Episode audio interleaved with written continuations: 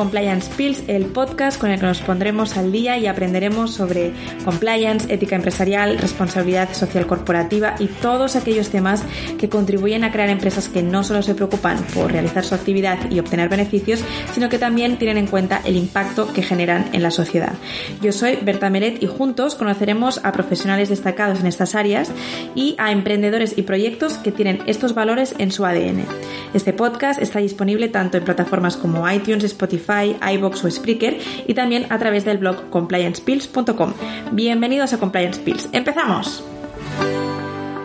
Hola a todos y a todas. Hoy hablamos con Gala Fresha. Ella es fundadora de una empresa llamada Shido. Gala, con tan solo 25 años, ha entrado en el listado de 30 Under 30, que es este listado que realiza la revista Forbes, seleccionando periódicamente a jóvenes con éxito. En este caso, gracias a la genial idea de esta empresa, creadora del concepto del papel de usar y plantar, que tiene el objetivo de concienciar sobre la importancia de cuidar nuestro medio ambiente.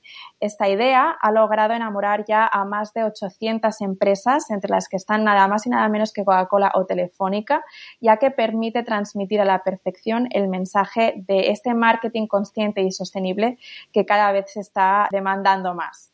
Gala, muchísimas gracias por tu tiempo para poder eh, conocer un poquito más este interesante proyecto. Muchas gracias a ti, Berta. Yo creo que ante todo lo que es importante es explicar qué es exactamente esto del papel de usar y plantar. Cuéntanos.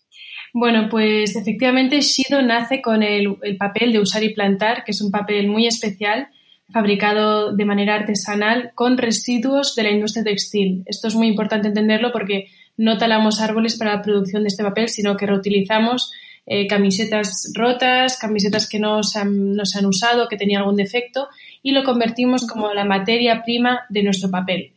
Y, la magia está en que tiene semillas en la composición.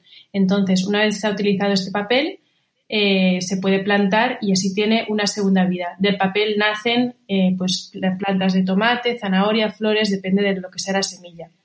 Y, bueno, entonces este papel principalmente lo usamos para, para, hacer el marketing o merchandising de una empresa, para tarjetas de visita, invitaciones, acreditaciones, etiquetas de ropa también. Realmente se puede aplicar en cualquier tipo de soporte y reemplaza al papel convencional. Vale, y cuando dices plantar, eh, ¿cómo funciona? Es decir, ¿se le pone agua directamente al papel o se tiene que poner en tierra? ¿Cómo, cómo funciona esto? Porque para los que no lo conozcan. Pues eh, es muy, es muy sencillo, o sea, realmente es como, no sé si alguna vez de pequeña en el colegio has plantado una semilla en algodón. Sí. Es, es exactamente el mismo consejo, eh, consejo del mismo, de la misma manera. O sea, el papel es de algodón, entonces simplemente con humedecerlo, en unos cinco días empieza a germinar la semilla. Y una vez ha germinado la semilla, ya hay que trasplantarlo en la maceta con tierra. El papel se biodegrada y la semilla pues nace y puede echar las raíces. O sea que el proceso es eso, eh, poner el papel en un platito con un poco de agua, unos 5 milímetros, sin ahogarlo demasiado. Eh, una vez ha germinado, coges el papel entero y lo pones en una maceta llena de tierra y lo cubres con muy poquita tierra. Y ya está. Es muy fácil. ¿Y cómo y cuándo nació esta empresa? Esta empresa nació, bueno, la idea realmente nació en 2013-2014 en la universidad pero aún estábamos estudiando y no, y no constituimos la empresa como tal. O sea, realmente empezamos a finales de 2017. Y la manera en que nació, la verdad es que fue muy inesperado. Em, yo tenía, pues eso, 18, 19 años y estudiaba una carrera de emprendimiento. Y esta carrera de emprendimiento, pues te animaba a emprender desde el primer día. Te hacían buscar un problema social o una idea que te motivara y, y aprendías de empresa creando tu propia empresa. Bueno, a mí esto, Gala, es una de las cosas que más me ha sorprendido, digamos, de tu currículum, porque yo no sabía que existía directamente, digamos, la formación directa como carrera de emprendimiento como tal. Sí. realmente es muy nuevo. O sea, de hecho, cuando yo empecé casi no había ni referencias. Esto lo hace la Universidad de Mondragón, empezaron en el País Vasco, y luego Teamlabs, que es una empresa de Madrid, lo trajo a Madrid y luego también lo ha llevado a Barcelona y tal. Yo lo estudié en Madrid y la verdad es que fue una novedad también para mí. Me llamó muchísimo la atención este grado universitario porque no solo te daba la oportunidad de, de encontrar cuál era tu pasión, que esto con 18 años yo creo que nadie lo sabe, sino que además te ayudaba a potenciarlo ¿no? y te ayudaba a, madurar muy rápido y, a espabilar, porque no te dicen lo que tienes que hacer, sino tú tienes que buscarte tus propias herramientas y tus propias maneras de aprender y salir a la calle, perder tus miedos y empezar una empresa. Entonces, bueno, yo recomiendo esta carrera a todo el mundo porque, bueno, es, es muy interesante si, si, tienes esta vena emprendedora. Obviamente no es para todo el mundo porque no, no te dicen lo que tienes que hacer, no tienes aulas, no tienes profesores, sino que te lo tienes que hacer un poco tú, tú mismo es otro concepto. Pero además no es un emprendimiento normal, que digamos es un emprendimiento social, ¿no? ¿Crees que este concepto de emprendimiento social eh, ha venido para quedarse? ¿Se ve cada vez más? Sí, em, yo creo que sí. Bueno, de hecho creo que todas las empresas son o deberían ser sociales, porque al final es para, mejorar nuestra sociedad o, sí, o cubrir una necesidad existente. Y yo creo que todas deberían serlo y además todas deberían tener eh, o tener en cuenta el impacto medioambiental. Eh, hoy en día yo creo que es algo que debería intrínseco en el ADN de todas las empresas. Las que están haciendo lo doy por hecho y las que ya llevan años pues tienen que cambiar su modelo de negocio y, adaptarse. ¿no? Eh, yo tenía claro que quería emprender con algo relacionado con el medio ambiente y un producto local, artesano, y junto a mi socio Gonzalo Mestre al principio queríamos hacer una marca de alpargatas, o sea, no tenía absolutamente nada que ver con el papel. Y, mm, elegimos las alpargatas porque era un producto local, artesano y también los materiales eran pues muy naturales. Entonces, buscando un packaging diferente para estas alpargatas, porque nosotros estábamos muy en contra de la generación masiva de, de residuos y de plásticos, pues dimos con este concepto de papel con semillas. En su día ya existía, porque como te he comentado antes, al final es un concepto que llevamos haciendo toda la vida, ¿no? Lo de plantar una semilla en algodón, pero no existía como herramienta de comunicación o como un papel que se pudiera imprimir. Entonces, eh, nos gustó tanto la idea que nos pusimos a investigar, llamamos a muchas papeleras y todas nos dijeron, que no, menos una, que son Sastres Papeles, que son los papeleros con los que trabajamos ya de hoy, que están en Gerona, nos dijeron que sí que podían hacerlo o que lo querían intentar. Entonces, a raíz de ahí eh, hicimos un par de pruebas, al principio no funcionaba, luego ya empezó a funcionar y nos encantó tanto la idea que desestimamos las alpargatas y nos centramos en el papel con semillas. Y bueno, y a partir de ahí, pues de repente fundamos una empresa de papel con semillas que, como te podrás imaginar, con, con 19, 20 años no, nunca me hubiera imaginado que me dedicara a algo así. Pero, pero era algo muy emocionante porque no había ninguna referencia en el mercado, entonces estaba todo por hacer. Y, bueno, así empezó todo. Y cuéntanos un poco también cuál es el proceso de producción de este papel que nos comentabas antes con, esta papelera. Pues el proceso de producción em, es muy artesano y realmente es, bueno, se mezcla todo el algodón en una especie de bañera con agua y se crea la masa. Luego le echas las semillas y, y acto seguido ya empiezas con una especie de, em, de forma, de rejilla, a filtrar eh, el algodón y el agua y se crea el papel. En nuestra web hay un vídeo que lo explica perfectamente y quedará mucho más claro si, se ve, pero bueno, entonces eso, una vez se ha creado el papel en la, en la malla, se hace una especie de lasaña de papeles, se pone un papel, una tela, un papel, una tela y luego se prensa todo el agua. Y una vez está prensado, se cuelga y se seca en el aire como si estuvieras tendiendo la ropa, literalmente. Entonces, bueno, como puedes ver, es un proceso súper manual, es un proceso muy, muy natural y, muy artesano. Y, es que cada papel es único, porque cada papel se ha hecho eh, pues uno a uno. ¿Y cuánto tiempo más o menos dura el, proceso de producción? El proceso de producción eh, pues puede durar dos o tres días, dependiendo si, si hace sol y se seca rápido. Eh, pues si en un día haces toda la producción, luego necesita pues dos o tres días para secarse aproximadamente. Perfecto. Antes has hablado un poco de las aplicaciones que tenía el papel, sobre todo en relación al marketing. ¿A qué tipo de, público va dirigido vuestro, vuestro papel? Principalmente nosotros nos dedicamos al marketing sostenible para las empresas, entonces nos, dirigimos a, desde a la gran empresa que, quiere hacer un, un, marketing más, más sostenible a una pyme o una startup que está empezando y también quiere empezar ya desde cero bien con toda la cadena de producción controlada y, sostenible, ¿no? O sea, realmente tenemos empresas de todo, como has mencionado al principio, desde aún Telefónica, Sony, yo que sé, Indictex, a empresas más, más pequeñas o startups como Freshly Cosmetics, que, que también son sostenibles, o, o bueno, un poco, un poco de todo realmente. También ayuntamientos, em, partidos políticos, o sea, es que es un, es un producto que encaja Para, todo el mundo, sí, sí, literal. Entonces, bueno, por un lado tenemos las empresas y luego también tenemos particulares. Eh, casi sin buscarlo, fueron los propios novios y novias que, que, nos pidieron el papel para hacer sus invitaciones de boda. Nosotros no lo contemplábamos al principio, pero claro, no podíamos decir que no. Entonces empezamos a hacer también invitaciones de boda y papelería nupcial y para bautizos y comuniones. Entonces esto es como otra línea de negocio dentro de Shido. Y luego ya por último también desarrollamos otra tercera línea para, de tarjetas plantables para felicitaciones de cumpleaños, de Navidad, del Día de la Madre, de San Valentín. Y estas tarjetas las vendemos en nuestra tienda online y, y luego también en, en, tiendas físicas, distribuidoras, papelerías en Madrid y Barcelona. Qué bueno. Mm. ¿Y en qué, en qué países estáis disponibles ahora mismo?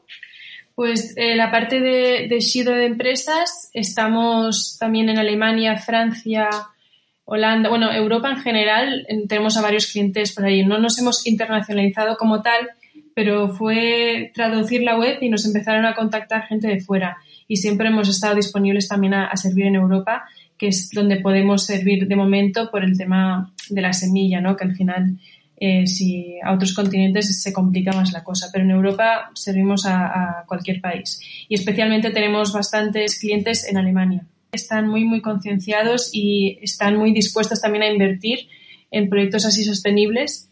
Y luego también, bueno, en su día, eh, bueno, yo estudio en el colegio alemán, entonces eh, he ido bastantes veces también allí, en ferias, la web también, la primera que estuvo traducida fue en alemán, y, bueno, igual también por mi cercanía con el país y con el idioma.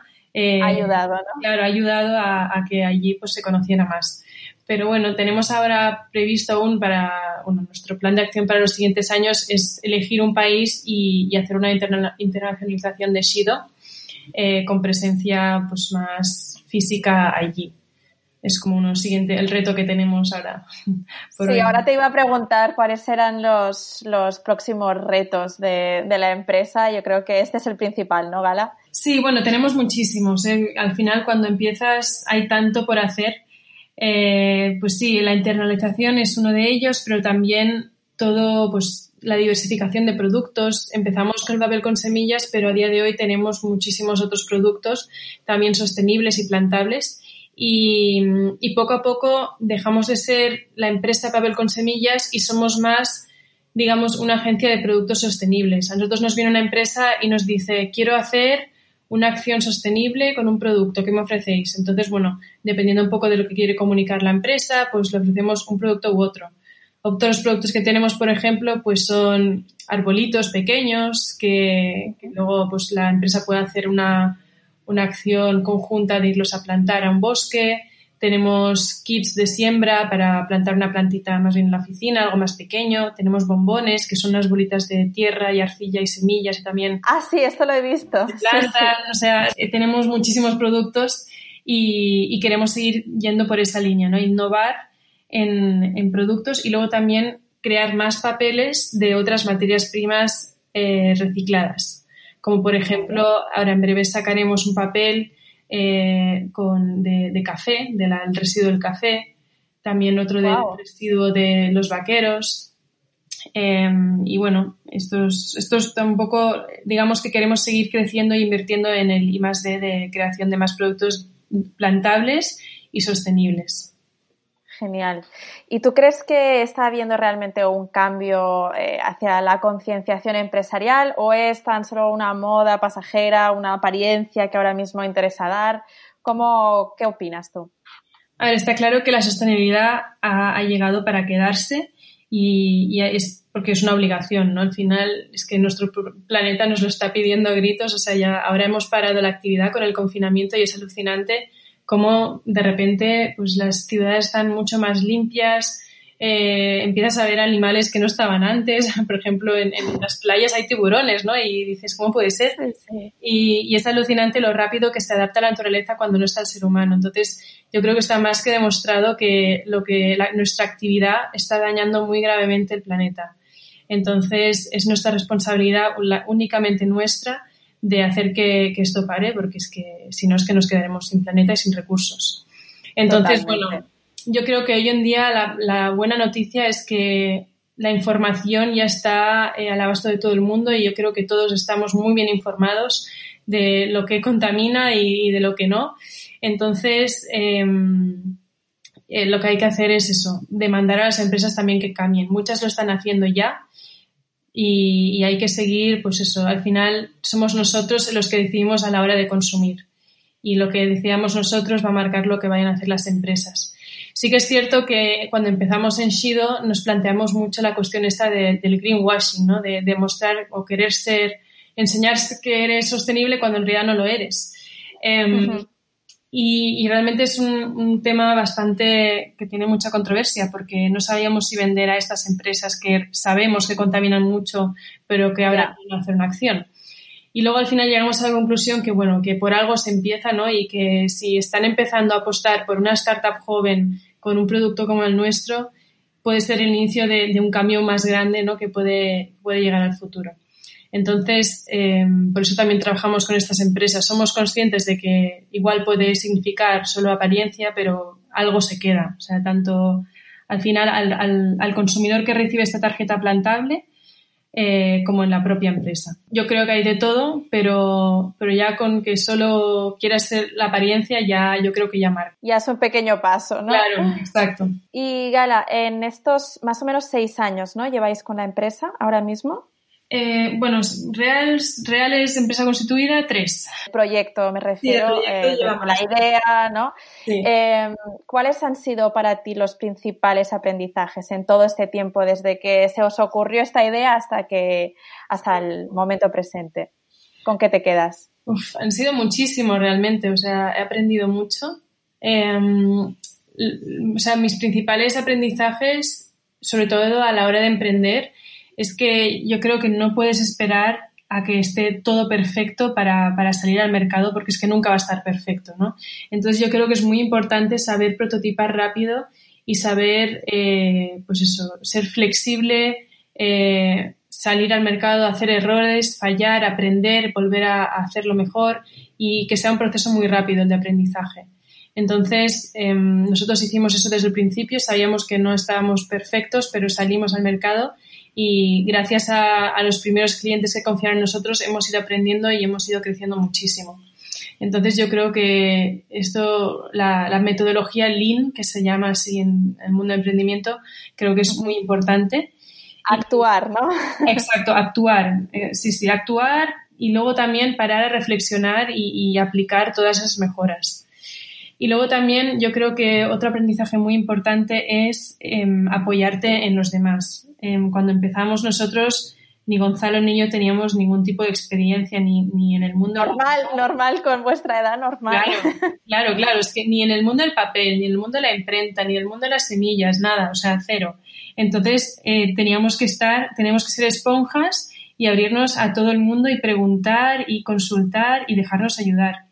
Entonces, eh, yo creo que eso es, es muy importante y, hay que estar ahí siempre, pues eso, aprendiendo y pidiendo ayuda. Al principio te da un poco de cosa pedir ayuda, pero, pero yo creo que es súper importante. Y bueno, y ahora a mí cuando me viene algún emprendedor, una persona que está empezando y me pide algo de ayuda, vamos, yo se la doy encantadísima. también es eso, cuando empezamos y pedíamos ayuda, nos llevamos la grata sorpresa de que la gente está muy dispuesta a ayudarte.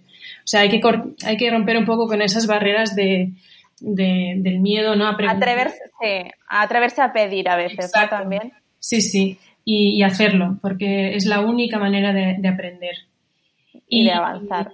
Sí, sí, Y bueno, y luego también, pues de cara al cliente, nosotros también teníamos un poco ese miedo, ¿no? No tenemos experiencia, no tenemos ningún tipo de recorrido, ¿por qué nos iba a comprar un Oisho, ¿no? Que fue uno de nuestros primeros clientes, Oisho, y yo no entendía por qué había confiado en nosotros, es que no lo lograba entender.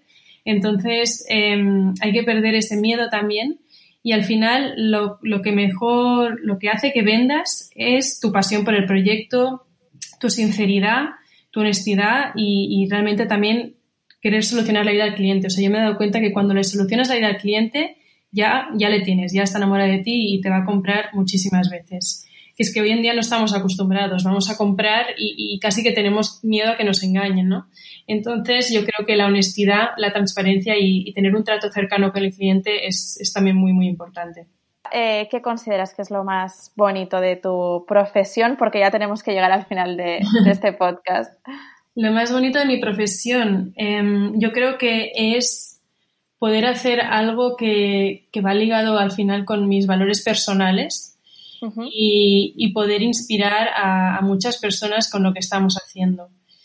Para mí, o sea, a mí eso me parece lo más bonito, ¿no? Poder dar la oportunidad a alguien de plantar su primera semilla y así reconectarse con la naturaleza y entender de lo la importancia que tiene cuidar nuestro planeta, o sea, a mí me, parece súper bonito. Y cada vez que, hablo con las personas, que, que salgo allí a vender yo directamente y me cuentan o me dan las gracias por hacer lo que estamos haciendo, al final es que es lo más gratificante.